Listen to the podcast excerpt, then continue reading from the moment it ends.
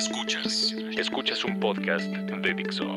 Escuchas El Deprebook con María Isabel Mota. Por Dixo. Dixo. La productora de podcast más importante en habla hispana.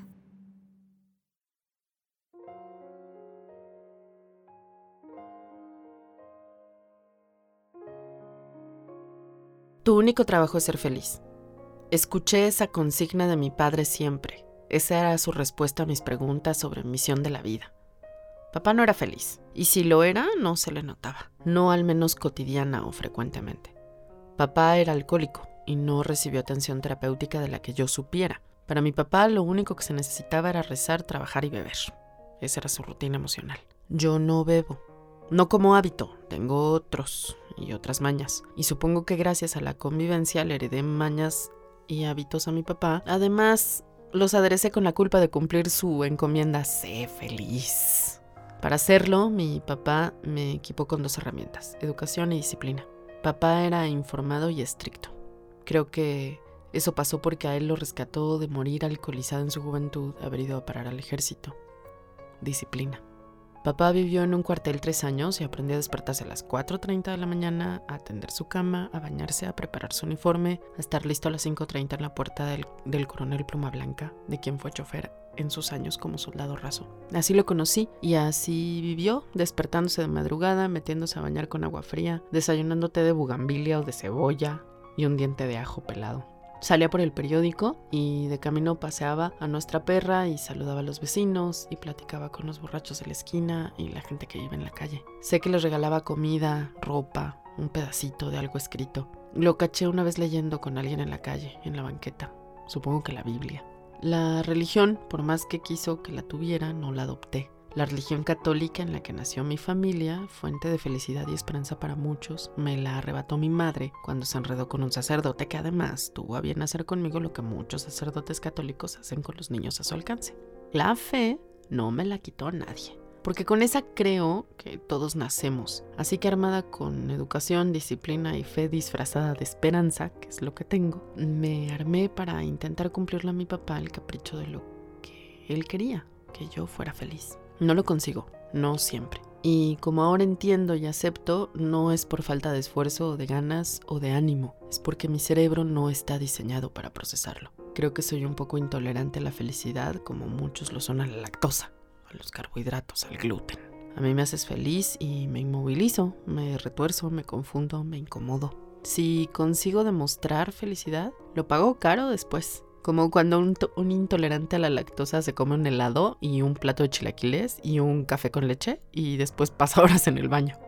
A mí la felicidad y sus expresiones me cansan, me desgastan, me hacen lo mismo que la depresión y que la tristeza. Es en la desesperación, en la urgencia, en la angustia, donde consigo activarme y ser reactiva. No es afortunado y no es sano, pero esa soy y así funciono. Decidí hace poco, en mi cumpleaños 43, que ser feliz es un trabajo y que como yo soy disciplinada y educada, puedo con esa tarea.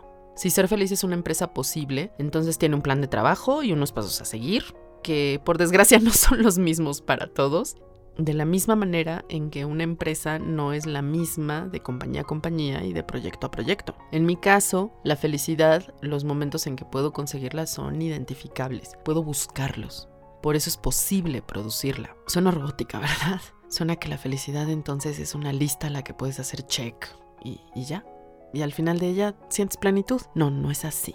Pero sé que si tengo mi lista y me aseguro que no se me pase nada, entonces estoy en condiciones de encontrar cómo sentirla, como, como si le preparara un caldo de cultivo. Pero ¿cómo se siente la felicidad si me hace sentir confundida e incómoda?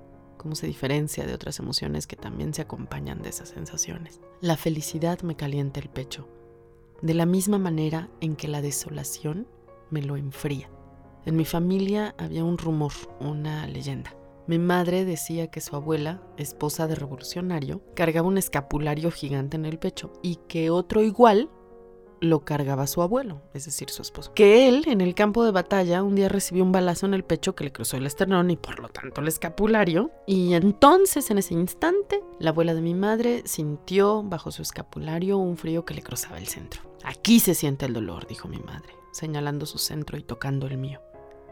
Y supongo que el recuerdo fue tan impresionante que lo guardé en mi memoria muscular y ahí siento la tristeza, la desolación. Pero cuando estoy feliz, de ahí sale una calidez que obliga a que mis ojos no estén asustados o vigilantes como suelen estarlo. Que más allá de estar pendientes del entorno que siento amenazante, se sientan cómodos, aunque sean por unos segundos. Cómodos de ver los ojos de quien me acompaña, de verme en los ojos de quien me acompaña. La felicidad me conecta con el otro, me obliga a no pensar en mí y en mis miedos, en mi monstruo. La felicidad, aunque la consiga en soledad, me pone la visión en aquel que me acompaña en el mundo, sea un amigo, una cómplice solidaria. Me rescata de la pecera en donde viven y se cultivan los traumas y me obliga a respirar.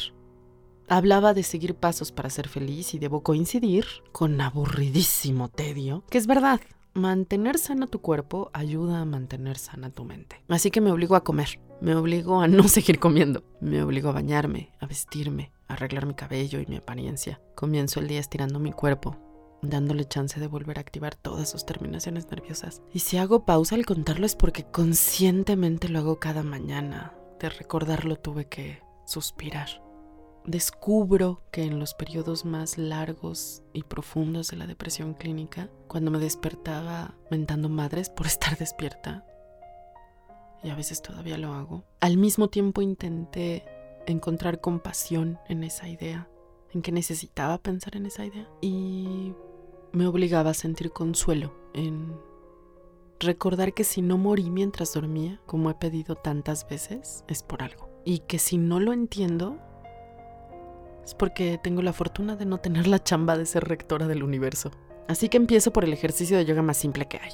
Hacerme consciente de que tengo dedos en los pies. Y dentro de la cama, acurrucada aún, trato de mover cada dedo y voy subiendo por el cuerpo. Saludo a mi perra que está entre las cobijas y la acaricio con mis pies y me masajeo los huesos de la cadera que siempre amanecen doloridos tras de dormir. Estiro los brazos, me subo la cara, los hombros. Entonces, pero solo entonces me salgo de la cama. Si es mal día y desperté con los ojos dentro de las cobijas y me da miedo abrirlas, trato hasta donde puedo de desentumirme. Han habido días en que me levanto de la cama envuelta en las cobijas, me hago trampa. No salí de la cama, me la llevé conmigo hasta el baño y ahí le hago ver a mi agorafobia enfrente del espejo del baño que está loca y que ya puede quedarse en las cobijas, pero que yo ya pude salir de una cama y de una habitación y si no puedo hacerlo voy a hablar con alguien y voy a poner un tweet y le escribo a mis amigos. Es un poco como estirar los dedos de los pies pero de mis miedos y avisarles que la que manda soy yo, ellos solo son residentes de mi mente. Luego me tomo mi CBD, me aseo, me peino, me visto, saludo a mis plantas, saludo a mis gatos, Paso aunque sea unos segundos con cada ser vivo de mi casa. Un cariñito que es un poco para cada uno de ellos y un mucho para mí. A veces creo que cuando acariciamos a otro, quien acaricia, le roba un poco de tersa felicidad al acariciado. Pero eso es tan importante pedir permiso para hacerlo. Hasta con las plantas, consentimiento es amigo. Dormir, comer, moverse, limpiarse. Sin esa chamba, sin esa base, la felicidad tiene más complicada la labor de existir. A veces, cubriendo cada una de esas tareas rutinariamente, te descubres sonriendo, que es como un paquete del mosco de la felicidad. Es una especie de roncha que te hace. Recordar algo que te hace sentir bien te da comezón en el alma. Y esa comezón dura mucho más tiempo que el que te tomó prepararte un plato de fruta, tallarte con sabrosidad la espalda, conseguir hacer 50 abdominales o 50 sentadillas o aguantar más de un minuto en un plank. Lo pienso y sonrío. Y ahí empieza esa comezón que me recuerda otras cosas que me hacen feliz, como ver abejas en un arbusto de lavanda sobre reforma. O las mujeres que venden artesanías sobre las banquetas y siempre te sonríen. Los helados de mandarina del Roxy y las cronchas de cachito mío. Cuando te pones los jeans recién lavados y te quedan perfectos. La sonrisa de mi nana, que siempre es honesta y clara. La mirada compasiva de Pixie cuando sabe que me siento abrumada o tengo una travesura entre manos. Le saco la lengua, me levanto la nariz y me contesta con algún gesto igual de infantil que conmigo. Y seguimos trabajando. Asomarme a la ventana de mi oficina y ver el paisaje de las ciudades de Polanco. Veo los perfiles de los edificios y el cielo turbado, lleno de humo, y cómo los rayos del sol cambian esos colores. Allá lejos trabaja mi amiga Eva. Allá en ese otro edificio mi amigo Rich. Allá Rocío. Allá Verónica y los Dixos. El paisaje se llena de gente que quieres, te quiere las copas de los árboles que viven secuestrados en los edificios, atados a un pedacito de banqueta donde todos avientan colillas y dejan las cacas de sus animales o las propias, donde otros hacen refugio para dormir como los pájaros. Y pienso que tengo suerte de verlos desde arriba y entender que los árboles, además de fabricar cada hoja que los embellece y cada una de las arrugas que les da el carácter al tronco, todavía se dan a la tarea de moverse con el viento y hacer ese ruido ligero que me llena de paz. El olor del café cuando te golpea la nariz y después puedes saborearlo para calentarte por dentro. Cuando mi mejor amigo llega a la oficina y no me saluda porque sabe que me desconcentra, pero me espera hasta que juzga prudente y me dice, toma, te traje un sándwich. Y se sonríe. El enorme esfuerzo que hace para controlar sus ganas de saludar me hace sentir agradecida. Cuando sonríe porque ya sé hacer algo nuevo en el ukelele. Sentir el estambre correr entre mis dedos y como luego de un ratito de repetirme en la mente, un derecho, un revés, un derecho, un revés, un derecho, un revés. Volteo y avancé dos centímetros y eso que voy construyendo empieza a tomar forma. Y que algún día pronto abrazará con cada una de mis puntadas a alguien a quien quiero.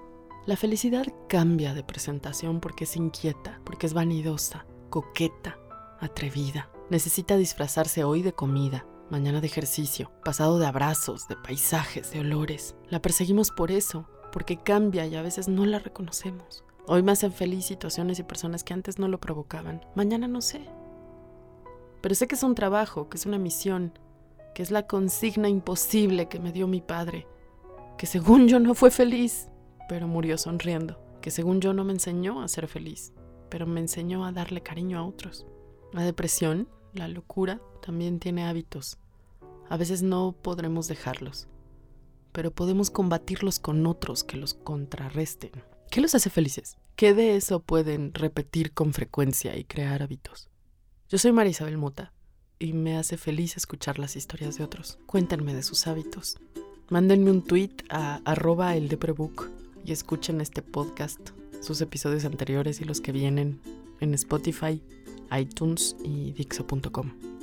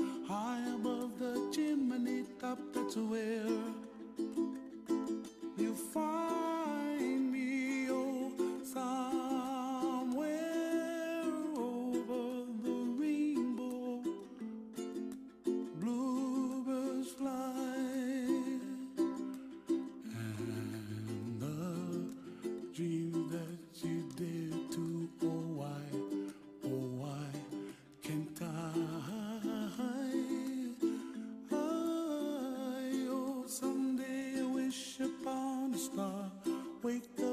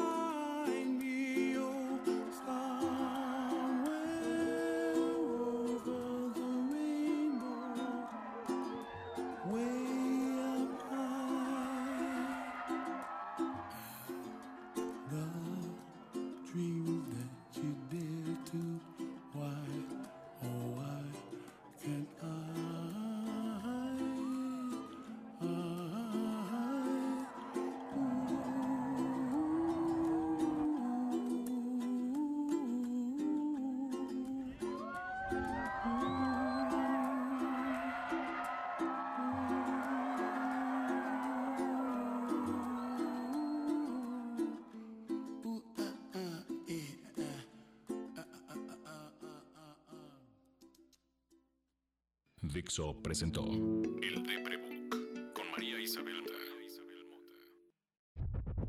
La producción de este podcast corrió a cargo de Verónica Hernández. Coordinación. Coordinación. Producción general. Dani Sánchez.